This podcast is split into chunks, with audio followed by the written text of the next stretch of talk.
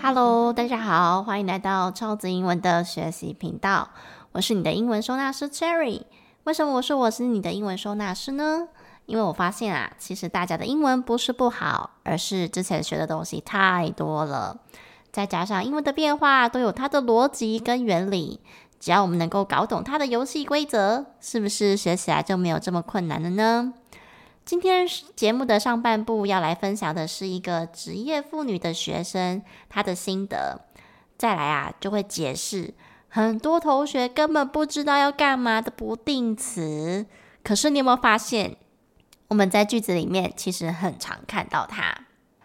好的，首先我们要来听这位职业妇女的学姐她写了什么呢？真的很幸运，在学习英文这条路上遇到 Teacher Cherry。我是一位职业妇女，因为很多因素，我选择云端上课。透过老师整合了英文文法编制教材，逻辑的方式让我更清楚明白英文的文法。无论往来或国外客户信件，或是阅读英文书，更加容易了解了。虽然我是上线上云端课程，但是老师总是帮助我，随时鼓励我。我已经完整上完三期的课程了。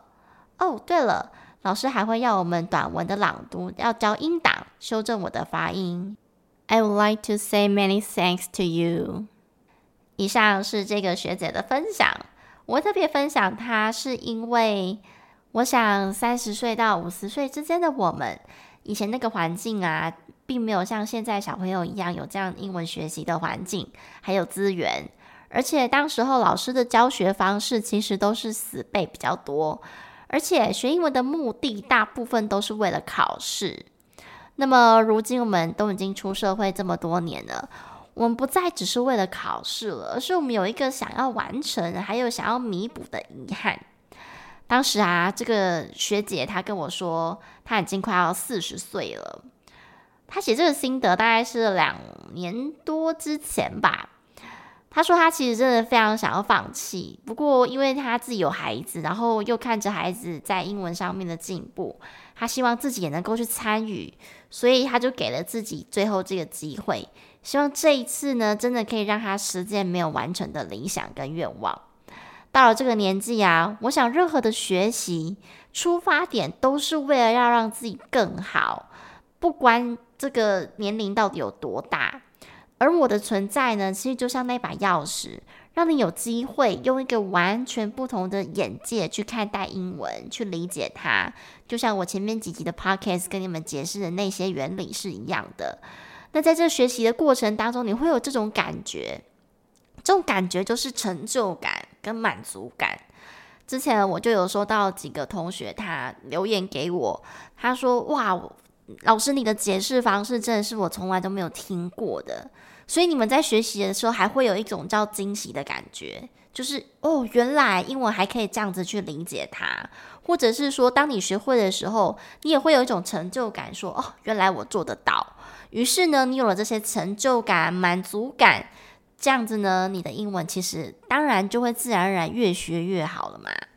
同时呢，如果你有小孩的话，你也不会觉得小孩看不起你啊，反而也会因为你的努力以身作则，告诉孩子说：“诶，就算妈妈不会，可是妈妈也是有很认真在学哦。”那没有小孩子的，其实对于现在职场来说，英文已经叫做基本能力了，不叫做加分能力。如果担心自己中年失业的危机，为自己的人生努力一次，其实我觉得真的是不为过的。因为我的学生里面有很多都是三四十岁啊、四五十岁之类的。当然，面对现在很多的年轻人踏入职场，他们的能力都是已经非常不错，起跑点基本上已经是因为我们这个年纪太多了。所以，我觉得，与其让自己的人生一直在懊悔，或者是老是觉得不如这些年轻人的话，那其实就是现在马上开始，然后找到正确的方式去学习。其实人人都有机会可以让英文的程度提升起来。当时我在规划这套文法观念课程的时候，我就把所有的听说读写会运用到的基本功全部通通包进去，所以总共有五十二堂。那从发音啊到以前我们所学这些文法概念，有口说有朗读，其实通通都有它的逻辑系统规划。那为了确定大家都能读懂，我就是在所不惜，每堂课还规划了小测验啊和作业，因为我就是不想要让大家再重回以前那种学习的模式，只是那种啊，讲起来好像是这样，感觉起来应该很顺，就是这一个了吧。那之前还有同学问说，为什么是五十二堂课呢？因为当时我是帮大家设想一周就一堂嘛，那一年五十二周，其实你一周只要花一点点时间，它其实就像原子习惯这样子，累积起来的复利效应是非常的恐怖的。那这套课程啊，目前已经实验过上百位同学，其实不管在基础层面提升，亦或是帮助大家找到这种学习热情，我觉得到现在啊。听到很多很多的故事，都会让我觉得当初的这些辛苦啊，都是值得的。那当然，现在市面上比较少这种陪伴式的线上课程啦，因为就是老师必须要花比较多的时间。那其实我觉得，如果学生愿意努力的话，没有救不起来的。只有那一种你根本连自己都不想活，那我今天给你仙丹，你也是学不会啊。所以我现在想要告诉大家的是，如果你有就是 Podcast 听到这一集，我相信你们都已经能够理解说，哦，英文它不再是一个只是死背啊，或者是句型的方式去学习。你会发现，诶，其实我们只要换个方式来去学英文，就会得到不同的结果。就像我今天要分享的这个，就是主轴是不定词 to。很多同学啊，我每次问说，诶，你知道什么是不定词吗？他就会说不知道，诶，好像是什么 to 的吧，但是不知道它干嘛。那我就反问啦，我就说，那你知道什么时候要加 to 吗？他就会说，呃，就开始打结，开始结巴喽。以前我还是菜鸟老师的时候啊，我曾经又被学生问说，老师为什么这个句子这边要加 to？当时我就很菜啊，而且我以前学英文的方式，说实在的，就是苦干来的，就是题目写到烂掉的那一种，而且还不是到很顶尖哦，大概就是中上的程度而已，因为我不是特别聪明。所以当时我就只能给他一个就是非常烂的理由，就是呃，这是他们的习惯用语哦，你讲久就会了哦。各位同学，如果你曾经听过老师这样子跟你说的话，那真的是非常对不起这个老师，呃，他的资历不够。可是呢，今天我想要跟大家讲的是，他其实是有原因的。那这件事情一直在我心里耿耿于怀，因为我对于那个学生感到非常抱歉，因为。我觉得我自己没有办法给他一个帮助他理解的一个解释。那同时我也在思考，对啊，为什么这里要加 to 呢？而且英文真的蛮多句子里面三不五时都要加个 to，这总该有个理由吧？当时候我也的确是因为他讲起来很顺啊，我就讲这么久，比如说 like to 或者是 want to，非常自然而然就是要加 to，那有什么为什么呀？所以从那次开始啊，我只要到书局，我一定先到英文学习区翻遍所有的文法书或者是学习书籍。我第一个单元一定是先看它的不定词写了什么。很可惜啊，我找了好几年，其实我都还没有找到答案。直到前几年呢、我有一次跟学生在讨论的时候，我突然发现，我一直在思考不定词为什么叫做不定词。后来啊，我归纳两个因素。第一个不定是指的它词性并不是固定的。我们在前面几集的时候曾经讨论过，英文的一个句子其实就是一个动词嘛。那我们在叙述句子的时候，或者是一件事情，往往不是一个动词就能够交代的清楚的。而且这样子的句子你会变容易很短嘛，因为你一个句子只能一个动词，所以就会有各种动词变化来去适应这个游戏规则。然而这个不定词就是其中一个。只要我的动词前面加上 to 了，这个动词就很像戴面具啊！你把你真实的样子藏起来了，为什么？这很像我们的保护色嘛。我们的游戏规则叫做一个句子的一个动词，后面出现的二三四，我是不是要用其他的方式来掩盖自己？所以呢，他必须把他自己真实的样子藏起来，转变成其他词性的身份，我才可以安安全全的待在这个句子里面，避免跟句子里面最主要的那个老大做冲突嘛。比如说，Cherry likes to teach English，在这个句子里面，like 已经是动词了，可是教书的 teach 也是动词啊。那你第二个动词是务必你得需要转变它的词性才行的嘛，要不然我们就会打破一开始讲的游戏规则，叫一句一动啊。那至于到底会变成什么词性呢？基本上不定词它是可以让原本这些动词的伙伴们变成名词、形容词或者是副词的角色。